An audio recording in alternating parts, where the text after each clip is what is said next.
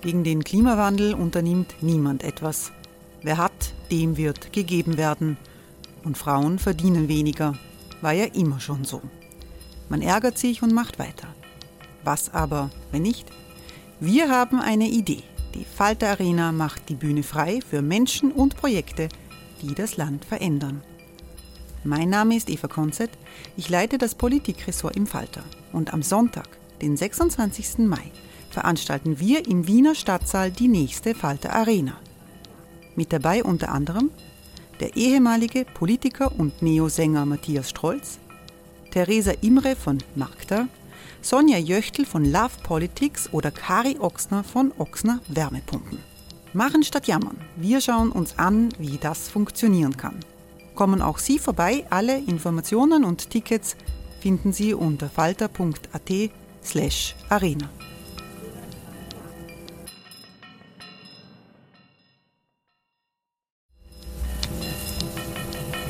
Falter-Podcasts werden durch Werbung unterstützt. Das hilft bei der Finanzierung unseres journalistischen Angebots.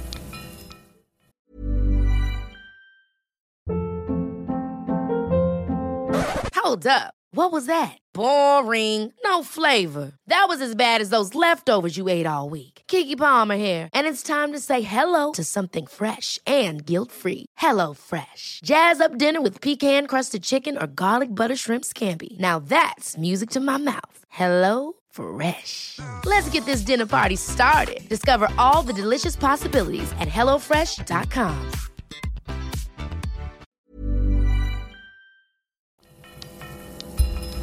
Falter Radio, der Podcast mit Raimund Löw. Sehr herzlich willkommen, meine Damen und Herren, im Falter Radio. Satiriker und Karikaturisten haben ähnliche Probleme. In extremen Zeiten ist Spott gar nicht so einfach. Jede Woche bietet der Kabarettist und Autor Florian Schäuber im Falterradio die beste Satire online.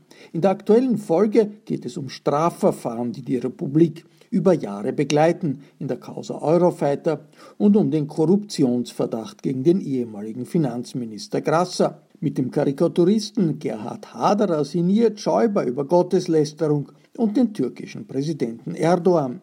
Die Frage ist, was die Schule des Ungehorsams, die Haderer ins Leben gerufen hat, in den Zeiten der Pandemie bedeutet.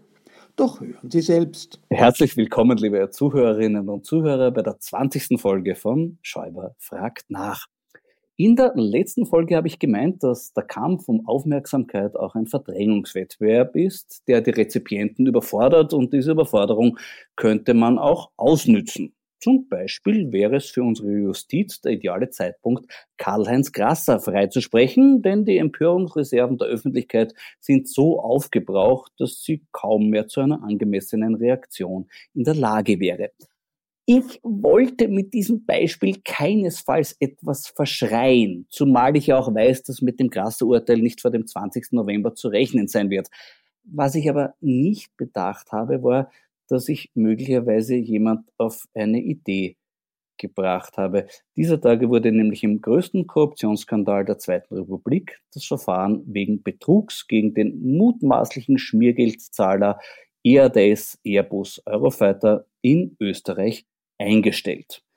Darüber demnächst mehr in diesem Podcast.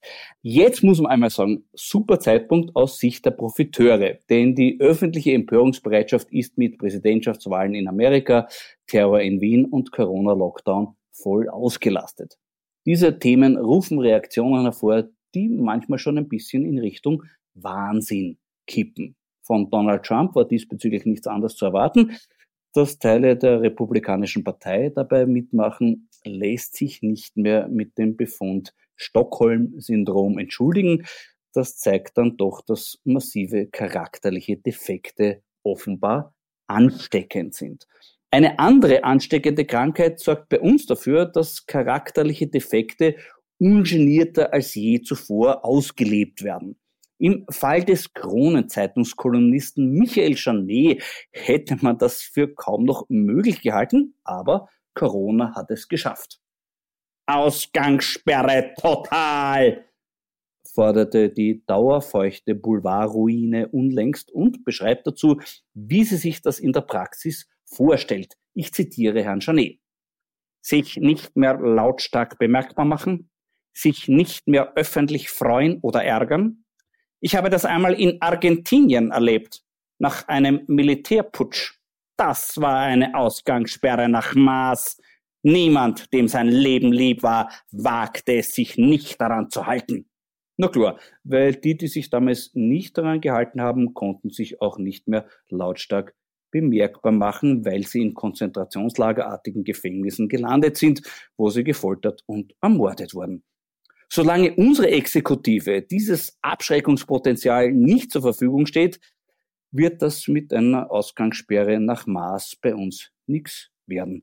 Und es bleibt zu befürchten, dass Unbelehrbare wie Sie und ich sich weiterhin öffentlich freuen oder ärgern. Wobei man natürlich schon sagen muss, der Befund Janet sei in den Wahnsinn gekippt, ist ähnlich fragwürdig, wie wenn man sagt, ein Fisch ist ins Wasser gesprungen. Und vergleichbare Manifestationen findet man bei uns ja auch in anderen Medien.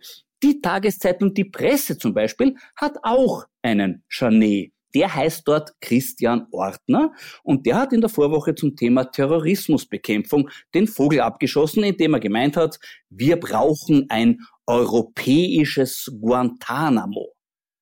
Also eine europäische Version jenes amerikanischen Gefangenenlagers, in dem Menschen völkerrechts- und menschenrechtswidrig inhaftiert und viele von ihnen gefoltert und in den Selbstmord getrieben wurden. Das hat zu einem Ergebnis geführt, das Barack Obama mit folgenden Worten zusammengefasst hat. Guantanamo war kein Instrument für die Terrorismusbekämpfung, sondern wurde zu einem Symbol, das der Al-Qaida half, Terroristen für ihre Sache zu rekrutieren. Die Existenz von Guantanamo hat wahrscheinlich mehr Terroristen auf der Welt geschaffen, als jemals dort inhaftiert wurden. Ja, und genau deshalb brauchen wir jetzt ganz dringend ein europäisches Guantanamo, damit auch wir zur Terroristen-Nachwuchsförderung endlich einen größeren Beitrag leisten können. Eine echte Spitzenidee, bei der der echte Janet sicher ein bisschen neidig ist, dass nicht er sie gehabt hat. Und dann gibt es noch den öfters auf Leserbriefseiten aufflackernden Wahnsinn bei Problemlösern, die genau wissen, wer schuld ist am Terror. Nämlich die bösen Karikaturisten, die mit ihren Zeichnungen die Gefühle der Gläubigen so verletzen, dass diese dann zwangsläufig zu Terroristen werden. Ähm, dazu möchte ich einmal etwas ganz Grundsätzliches sagen. Liebe Zuhörerinnen und Zuhörer. Es gibt etwas, das Sie und ich gemeinsam haben. Wir teilen es nicht nur mit allen Menschen, die auf diesem Planeten leben, gelebt haben und leben werden, sondern auch mit Gott, Allah, Jehova, Vishnu, Mohammed, Jesus, Moses und Buddha. Wir alle sind Witzfiguren. Das ist eine Selbstverständlichkeit, auf die man in Zeiten wie diesen leider immer wieder hinweisen muss. Und wenn Sie das auch so sehen, dann haben wir gleich noch etwas gemeinsam, etwas, von dem Sie vielleicht noch gar nicht wussten. Aber ich verrate es Ihnen jetzt. Wir haben einen persönlichen Feind. Ja, es handelt sich dabei um Herrn Ramsan Kadyrov aus Grosny. Herr Kadyrov ist von Beruf Präsident der russischen Teilrepublik Tschetschenien und er hat unmissverständlich erklärt, alle, die das Recht von Charlie Hebdo und anderen Medien unterstützen, religiöse Gefühle von anderthalb Milliarden Muslimen zu verletzen, sind meine persönlichen Feinde. Also, ich weiß nicht, wie es Ihnen damit geht. Bei mir ist es so, Nachdem der erste Schreck verflogen ist, lässt sich die anklagende Botschaft mit Gefasstheit tragen, zumal deren moralisches Gewicht ein wenig dadurch gemindert wird, dass es sich bei Herrn Kadyrov um einen für Mord, Totschlag, Folter, Entführung und Korruption verantwortlichen Schwerverbrecher handelt. Auch seine Einstellung zum Thema Frauenrechte ist bemerkenswert. Ich zitiere. Die Frau ist ein Besitz, der Mann ist der Besitzer. Wenn eine Frau über die Stränge schlägt, wird sie unseren Sitten entsprechend von ihren Verwandten getötet. Also ich meine, in diesem Fall ist das nicht zustande kommen einer lebenslangen Freundschaft für uns alle verschmerzbar. Ein striktes Alkoholverbot hat er in Tschetschenien natürlich auch eingeführt und darauf erhebe ich jetzt mein Glas, ein kleiner Trost für alle Heiden, der Cuvée Heide Boden vom Ausnahmewinzer Pepi Umatum aus Frauenkirchen. Wobei das Wort Frauenkirchen ist aus fundamentalistischer Sicht vermutlich auch schon Blasphemie. Prost. Trotzdem sollte man die Sache nicht nur auf die leichte Schulter nehmen, denn Kadyrov lässt seinen neuen Feinden auch noch ausrichten, ich bin bereit zu sterben, um solche Menschen zu bestrafen, die unseren Propheten beleidigen. Nun ließe sich darüber diskutieren, ob das Ertragen von einem bisschen Bestrafung eine in Betracht zu ziehende Option darstellt, wenn dadurch die Menschheit von Herrn Kadyrov befreit wird. Oder ob es doch klüger wäre, sich umgehend mit einer Bitte um Intervention an Johann Gudenus zu wenden, der dem tschetschenischen Präsidenten schon vor ein paar Jahren persönlich an der Spitze einer FPÖ-Delegation seine unterwürfige Ehrerbietung samt Lob für die beeindruckenden Fortschritte in der Kaukasusrepublik dargebracht hat. Das heißt aber, möglicherweise muss man auch bei Witzen über Gutenus aufpassen, weil die dem Herrn Kadyrov auch nicht recht sind. Ja, mit der Erkenntnis, dass wir alle Witzfiguren sind, haben aber nicht nur religiöse Fundamentalisten und das ausgelacht werden fürchtende Politiker ein Problem. Sogar bei meiner Lieblingszeitung stößt das manchmal auf Ablehnung. So schreibt eine Falter-Journalistin zum Thema Humor, das Schmähführen über Gruppen, denen man nicht angehört, ist die billigste einfallsloseste und platteste Kategorie des Humors, die einen nichts über die Welt und sich selbst lehrt. Oje, das heißt in der Praxis, der Thomas Maurer darf sich nicht über Fußballfans lustig machen, ich darf das aber schon. Dafür darf ich nicht über Politiker Späße machen, während Politiker das sehr wohl dürfen. Hm. Was lehrt mich das über die Welt? Wahrscheinlich, dass das vielen Politikern durchaus so recht wäre. Und was lehrt es mich über mich selbst? Wahrscheinlich, dass ich mir einen neuen Job suchen muss, weil mir zu Fußballfans nicht so viel einfällt wie zu Politikern. Ja, aber vielleicht sollte ich da vorher noch mit einem Kollegen aus der Humorerzeugungsbranche reden, konkret mit dem Doyen und Leitstern der österreichischen Karikaturisten, Gerhard Haderer. Grüß dich, lieber Gerhard. Hallo Florian. Lieber Gerhard, nach den jüngsten Auseinandersetzungen über Mohammed-Zeichnungen wird wieder mal die Frage, was darf Satire diskutiert. Im Zuge der Debatte wird wieder öfter die Geschichte rund um dein Jesusbuch erwähnt. Kannst du vielleicht für alle, die es nicht mehr so genau wissen oder es damals nicht mitbekommen haben, kurz zusammenfassen, was da passiert ist?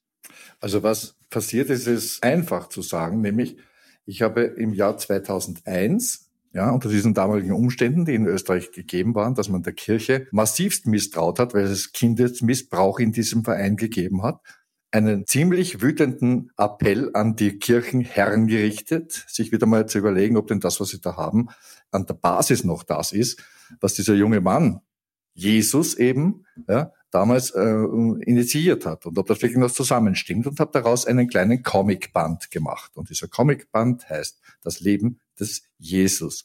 Und dann ist ein Riesenskandal ausgebrochen. Riesenskandal natürlich ein Sturm im Wasserglas, weil er in Österreich zuerst einmal wirkliche Wellen geschlagen hat. Mhm. Naja, und was daraus wurde, war einfach, dass man mir einen Titel zugeordnet hat, nämlich Gotteslästerer. Kann man sich das auf die Visitkarte drucken lassen? Gotteslästerer? Das, könnte man als Auszeichnung sehen, wenn es aus dieser Ecke kommt. Nein, aber äh, ganz klar, und dieser Begriff hat dann wirklich sehr viele Menschen dazu gebracht, das Buch nicht mehr anzugreifen, ja, auch nicht reinzuschauen, einfach mal nur zu verlangen, dass dieser Hadra die Klappe halten muss. Na, das habe ich nicht gemacht. Ja, ich kann mich erinnern, zum Beispiel der große Menschendarsteller Albert Fortell hat zu einem Boykott von Buchhandlungen aufgefordert, die weiterhin dein Buch verkaufen wollen. Ja, ja, wunderbar. Das hat er in der Kronenzeitung gemacht, auf der Titelseite noch dazu. Aber wie man weiß, ne, also Albert Fortell ging es ja dann nicht gut. Er hatte von der Notstandshilfe gelebt teilweise. Also Es hat mal ein sehr kluger Mann, dessen Namen ich jetzt nicht äh, erwähnen möchte, gesagt, es ist nicht klug, sich mit Hadra anzulegen. das ist sehr lieb. Ich habe das im Zusammenhang auch gesagt, weil die anderen, die sich mit dir angelegt haben, waren die Griechen. In Griechenland gab es ja sogar ein Urteil äh, gegen das Buch und daraufhin ist Griechenland ja. gleich in Konkurs gegangen. Aber wie, wie war das? Du wurdest verurteilt in erster Instanz in Griechenland, ne? Ja, ja, ich wurde in erster Instanz tatsächlich verurteilt, ja. In der zweiten Instanz allerdings von den klugen Griechen freigesprochen. Das ist der Grund, weswegen ich jetzt zum Beispiel mal ohne Handfessel und ohne Fußfessel mit dir sprechen kann. Many of us have those stubborn pounds that seem impossible to lose, no matter how good we eat or how hard we work out. My solution is PlushCare.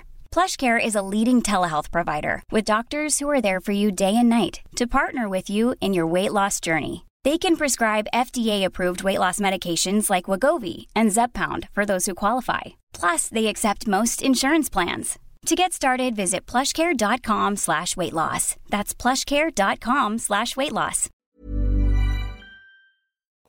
da bin ich sehr erleichtert drüber. Äh, wobei Fußfessel ist heutzutage überhaupt kein Problem, Gerd. Also da kann man sogar Online-Chef beim Kurier werden oder so.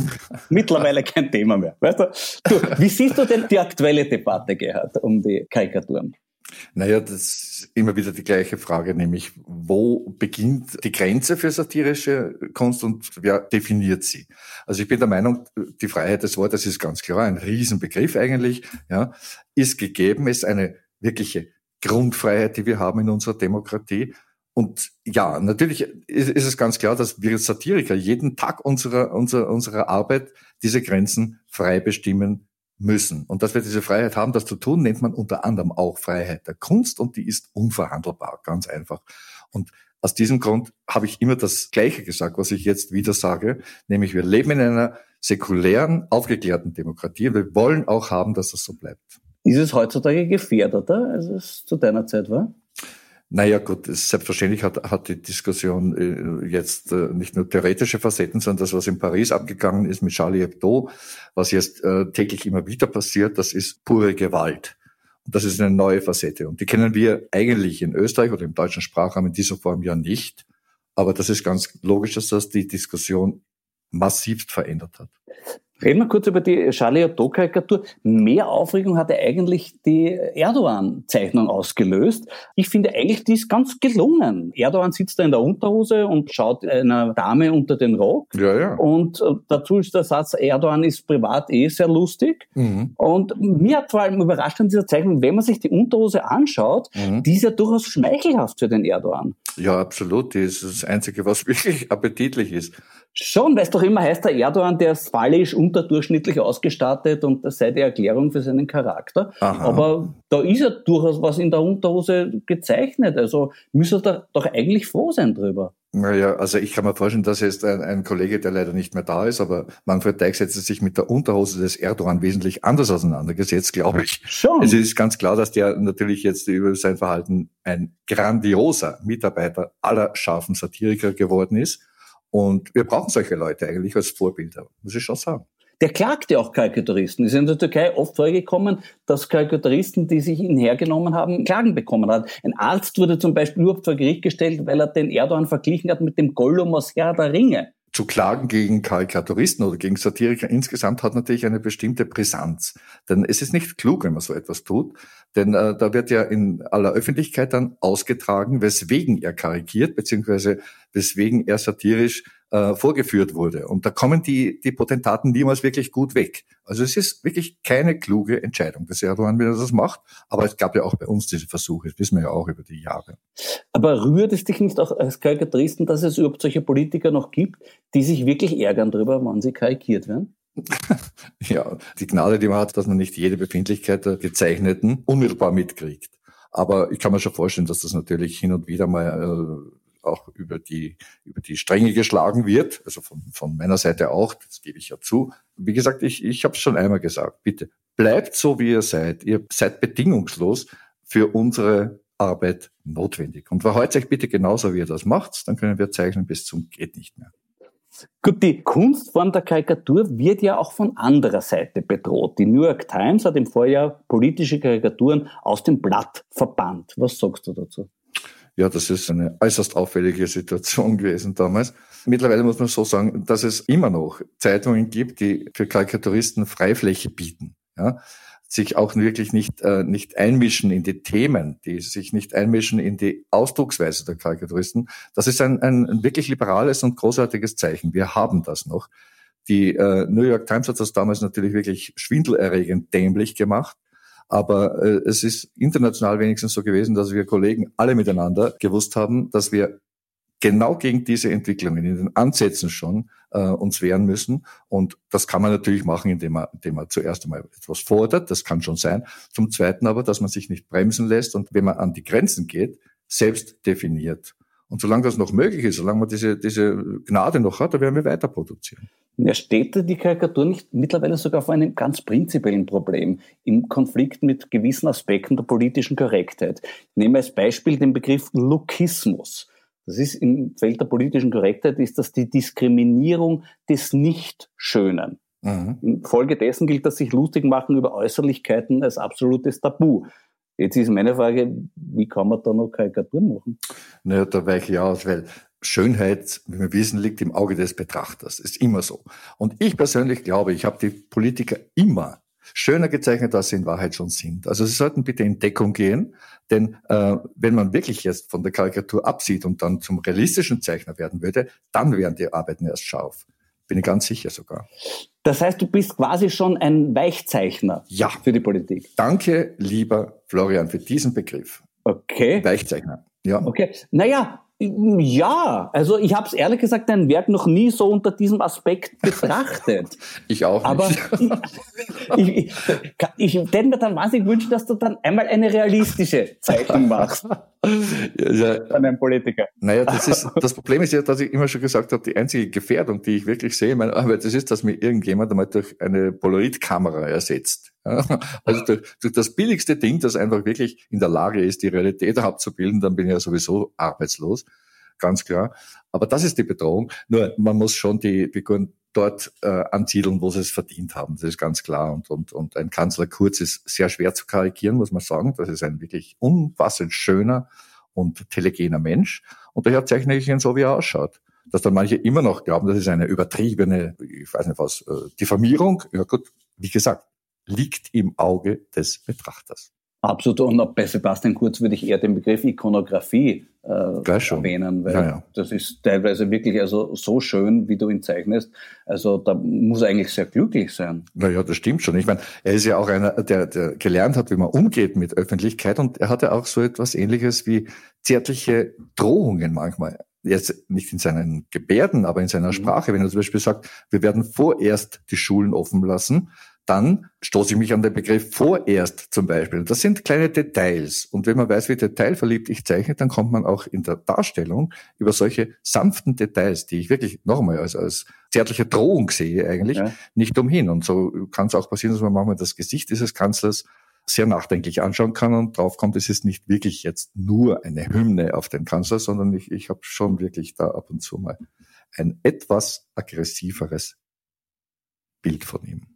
Naja, vielleicht verstehen wir noch manchmal falsch, Gerd, weil er ja, hat ja eh. doch sehr viel Verständnis für uns Künstler. Er hat unlängst gesagt, er hat Verständnis für die Kulturverliebten.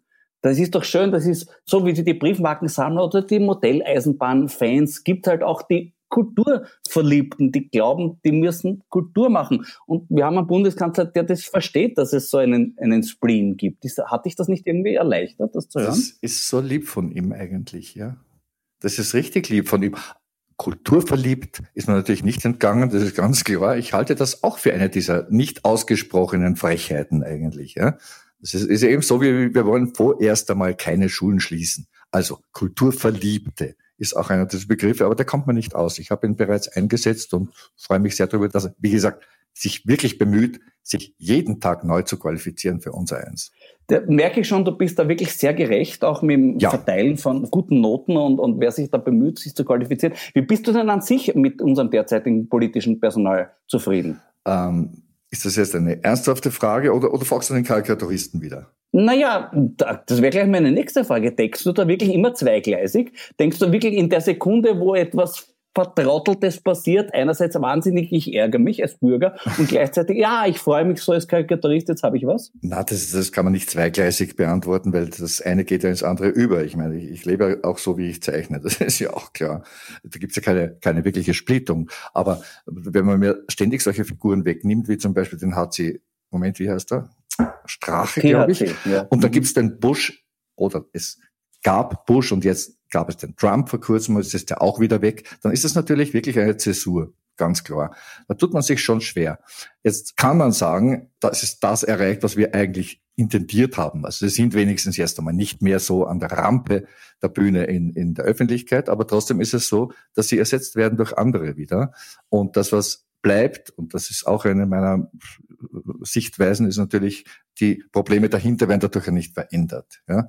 Jetzt kann man nicht sagen, dass es immer nur um solche Figuren geht, sondern es geht auch wirklich um die Befindlichkeit einer Gesellschaft, in der wir leben, die sich, wie wir wissen, jetzt momentan wirklich absurd verändert. Na, dann frage ich einmal ganz gezielt wirklich den Bürger Gerhard Haderer. Wie bist du mit dem derzeitigen politischen Personal in Österreich zufrieden? Mit dem derzeitigen Personal. Also ganz umfassend jetzt einmal ist, ist zu sagen, ich freue mich mal drüber, dass es sowas gibt wie eine Nachdenkphase. Ja, wir haben die Grünen wenigstens in der Regierung. Dass die Grünen in der Regierung sind, halte ich für positiv fürs eine einmal. Vor allem auch deswegen, weil sich ja alle Alternativen aus sich selber heraus aufgelöst haben, mit Ausnahme der Neos zum Beispiel oder mit Ausnahme eben ähm, anderer Parteien, die großen Blöcke, die irgendwann mal da waren, gibt's ja nicht mehr. Ja, also Schwarz gibt's überhaupt nicht mehr in der politischen Koloratur. Rot, bitte, weiß nicht genau, was mit denen im Augenblick los ist. Und so hat sich vieles verändert. Wenn wir jetzt sagen, wir hätten die Chance, dass wir zum Beispiel einmal uns vorbereiten auf eine wirkliche Neuordnung dieser Gesellschaft, aber ich meine nicht nur in Österreich, sondern darüber hinaus, ja, dann könnte man ja mit ökologischen Gedanken an diese Themen herangehen. Und dass da die Grünen zumindest in der Lage sind, einmal in Regierungen zu sitzen, halte ich für positiv. Das ist das eine. Zum Zweiten, als Karikaturist gesagt, und das splitte ich wirklich, ja, bin ich mit dem Auftritt dieser Herrschaften, die im Augenblick oft tanzen wie die Beatles in den 70er Jahren. Sie marschieren im Gänsemarsch jeweils zu ihren Pressekonferenzen. Und bei den Beatles ist damals allerdings Abbey Road entstanden, als sie das gemacht haben. Und ja. was bei uns entsteht, ist nicht wirklich eine, eine Kultur. Road to Nowhere wäre es vielleicht. The Road to Nowhere vielleicht, ja. Mhm. Aber das ist ganz klar, dass diese Klientel natürlich auffällig genug ist. Aber ich bin im Augenblick einigermaßen sanft, weil ich nicht glaube, dass diejenigen die sind, die unsere Probleme lösen, sondern dass wir alle zusammenhalten müssen, um da ist wirklich das zu bewältigen, was uns bevorsteht. Wie geht es jemand, der die Schule des Ungehorsams gegründet hat in Zeiten eines Lockdowns? Er denkt den Gedanken weiter. Ja, die Schule des Ungehorsams ist eine Schule des Ungehorsams und kein Aufruf zum Ungehorsam. Das muss man ja mal festhalten. Und ich glaube, dass es dringend notwendig ist, nachdem ja Ungehorsam täglich provoziert wird. Es kann doch niemand wirklich mit dieser völlig äh, orientierungslosen Verordnerei leben. Ungehorsam ist angesagt, Wachsein ist angesagt, aber es muss kultivierter Widerstand sein. Und aus diesem Grund glaube ich, dass eine Schule des Ungehorsams jederzeit wieder am Platz ist. Könntest du dir ein Revival vorstellen? Naja, das Revival ist nicht notwendig. Ich meine, das ist in die Köpfe vieler Menschen eingepflanzt worden, dass das Gegenteil von Gehorsam, der ja für viele Unerträglichkeiten in der Geschichte schon verantwortlich war, nämlich Ungehorsam, die Basis ist für jede Art von progressiver Entwicklung. Das muss man wissen, und zwar in allen Bereichen. Und daher kann man diesen Begriff einmal positiv definieren. Das habe ich gemacht mit dieser Schule des Ungehorsams. Und da kann man wirklich erst zuschauen, wie diese Gedanken sich weiterentwickeln. Aber es ist wichtig, dass man das immer wieder betont. Ich habe vorhin erzählt von Michael Janet, der in einer Kolumne geschrieben hat, wir bräuchten einen Lockdown, so wie damals in den argentinischen Militärdiktaturen, wo sich wirklich keiner rausgetraut hat und wo auch keiner sich öffentlich mehr gefreut und geärgert hat und so sowas bräuchten wir. Glaubst du, hinterlassen die Spuren in den Köpfen der Menschen oder ist das irrelevant? Also wenn man wirklich über die Jahrzehnte studiert hat, welche Spuren die Zeitung, in der er schreibt, äh, in den Menschen hinterlässt, dann muss man leider befürchten, dass auch solche Aussagen etwas bewirken. Aber wenn du mich jetzt fragst, ich weiß gar nicht, wie der Herr ausschaut. Also der Karikaturist passt jetzt einfach, weil ich werde mich mit dem wirklich nicht beschäftigen. Das, das gibt schon einen gewissen Würdegrad. Auch also Gerd, wo du sagst, das ist jemand äh, bei aller Liebe, aber stop making stupid people famous. Das ist schon richtig. Also man, man hat schon sowas ähnliches wie, wie eine Notwendigkeit zur Psychohygiene. Man kann nicht jeden Menschen immer in den Nasenlöcher schauen, um ihn dann zu zeichnen. Und in diesem Fall ist, glaube ich, die Frage damit beantwortet. Du, ist es nicht an sich heutzutage auch schwieriger, Karikaturist zu sein, weil die Leute so wahnsinnig schnell beleidigt sind? Ja, das weiß ich nicht ganz genau. Also ich habe mir noch niemals um die Reaktion der Menschen da äh, Gedanken gemacht, sondern es ist schlimm genug, dass, dass manchmal wirklich unglaublich harmlose Äußerungen eine große Empörung hervorrufen. Und ich komme noch einmal auf dieses Jesusbuch erst zurück, das wir eingangs ja besprochen haben. Damals war das so. Ich habe erwartet, dass es in, in, in dem Kreise der, der katholisch gläubigen Menschen auch so etwas gibt wie Selbstreflexion, ja, dass man mal zumindest einmal diskutieren kann darüber, über, über bestimmte Fragen. Dass das nicht so ist, habe ich gelernt, ja, aber habe im Wesentlichen kein anderes Weltbild anzubieten. Ich kann nichts anderes machen, als das jedenfalls zu äußern, was ich persönlich ja, also grotesk finde, was sich auch qualifiziert hat, ja, was wirklich eine, eine Szene ist, die sich anbietet. Und so werde ich nach wie vor bei dieser Art von, von Minimalanspruch bleiben. Und dazu gehört einfach, dass ich mir auch wirklich aussuchen kann, welche Menschen ich mir da jetzt genau anschauen mag und welche nicht. Ein konkretes Beispiel für diese neue Empfindlichkeit hat es gegeben. In den sozialen Medien gab es einen vielfach geteilten Fotovergleich zwischen Caroline Edstadler und Marilyn Manson. Da wurde eine erstaunliche Ähnlichkeit festgestellt zwischen den beiden. Und daraufhin hat die Ministerin Susanne Raab gemeint, dieser Vergleich sei ein Beispiel für Hass im Netz. Wie siehst du das? Ja, das habe ich gar nicht so empfunden. Ich meine, sie kommt auf diesem Foto, das sie neben Marilyn Manson zeigt, relativ gut weg. Ja, ich habe einige Skizzen vorbereitet zu diesem Thema, wenn sich Frau Edstadler jetzt in Zukunft wieder äh, zu Wort meldet, etwas häufiger und wenn sie sich dadurch eben auch in mein Potpourri hineinqualifiziert, du, dann möchte sie bitte wirklich zittern vor dem, was dann kommt. Also Marilyn Manson mit Edstadler zu vergleichen, ist eine äußerst harmlose Ebene. Ich merke aus deinen Worten, du bist motiviert nach wie vor. Was, was ist dein Hauptantrieb in Zeiten wie diesen? Mein Hauptantrieb ist der, dass ich immer dann, wenn mir der Druck im Schädel zu groß wird, ein Ventil aufmachen kann oder Dampf abzischen kann. Ja, so wie in einem Kelomat, der hat ja auch so ein Ventil. Wenn der Dampf zu groß wird in diesem Kessel, dann macht er das Ventil auf. Und so ist es bei mir auch. Also wenn ich mich umschaue, ich könnte gar nicht aufhören zu zeichnen und will es auch nicht machen, sondern ich kann mich da wirklich äh, hin und wieder mal psychisch reinigen. Und diese Gnade, die man da hat als Künstler, glaube ich, ist eine wesentliche, um überhaupt nur diese, diese Umstände zu ertragen. Das heißt aber, wir müssen uns keine Sorgen machen, dass dich weder fundamentalistische äh, Feinde noch übereifrige Kämpfer der politischen Korrektheit noch äh, zu schreckliche Politiker irgendwie dich müde machen und du sagst, äh, es reicht dir, ich habe genug von all dem. Nein, das ist im Augenblick nicht das Thema. Man darf sich jederzeit Sorgen machen, keine Frage, bitte. Macht euch Sorgen, ich mache mir auch Sorgen um dich, ich mache mir auch Sorgen um andere, die ihre, ihre Befindlichkeit da jedenfalls einmal nicht zurückhalten. Das ist ganz klar. Wir alle miteinander wissen, dass wir im Augenblick wirklich noch eine Art von öffentlicher Möglichkeit haben, uns zu Wort zu melden. Das ist ganz logisch. Wir Künstler werden das auch tun. Wir machen jetzt gerade, bereiten wir eine Initiative vor mit einem wunderbaren Titel, wenn ich den kurz zitieren darf. Er ist von Gottfried Moritz und der heißt Auftritt statt Ohrstritt. Also, die Kulturschaffenden haben sich zusammengefunden, um zu sagen, wir sind keine Luxusgüter, sondern wir fordern das, was wir dringend brauchen, nämlich die Möglichkeiten, uns zu Wort zu melden. Und das ist eine dieser, dieser Notwendigkeiten. Und wenn das jetzt als Provokation empfunden wird, dann sage ich nochmal, liegt im Auge des Betrachters. Da können wir nichts machen. Wir müssen die Notwendigkeiten benennen und wir müssen sie auch in einer Art von, von attraktiver Sprache benennen, damit uns die Menschen zuhören. Und das, glaube ich, ist auch unser Schmäh, das ist unser Humor, den wir haben. Und dort bleiben wir fürs Erste dabei. Schön. Das heißt, wir Kulturverliebten bleiben leidenschaftlich. Das finde ich fein. Lieber Gerd, vielen Dank für das Gespräch und ich freue mich schon auf deine nächste Arbeit. Danke, Florian.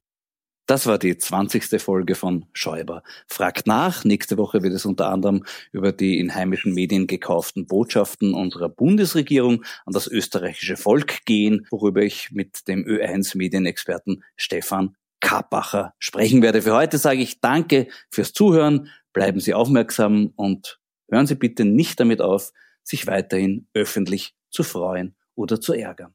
Ihr Florian Schäuber. Sie hörten Folge 20 von Schäuber fragt nach dem wöchentlichen Satire-Podcast im Falter Radio. Ich verabschiede mich von allen, die uns auf UKW hören, im Freirad Tirol und auf Radio Agora in Kärnten. Information und Humor in Kombi, das gibt es im Falter. Jede Woche. Daher der Hinweis, ein Abonnement des Falter ist keine schlechte Idee, wenn Sie informiert bleiben wollen.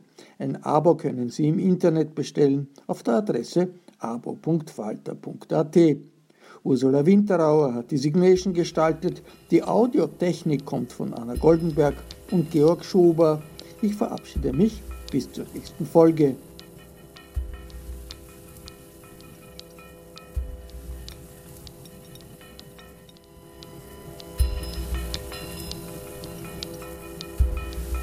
Sie hörten das Falterradio, den Podcast mit Raimund Löw.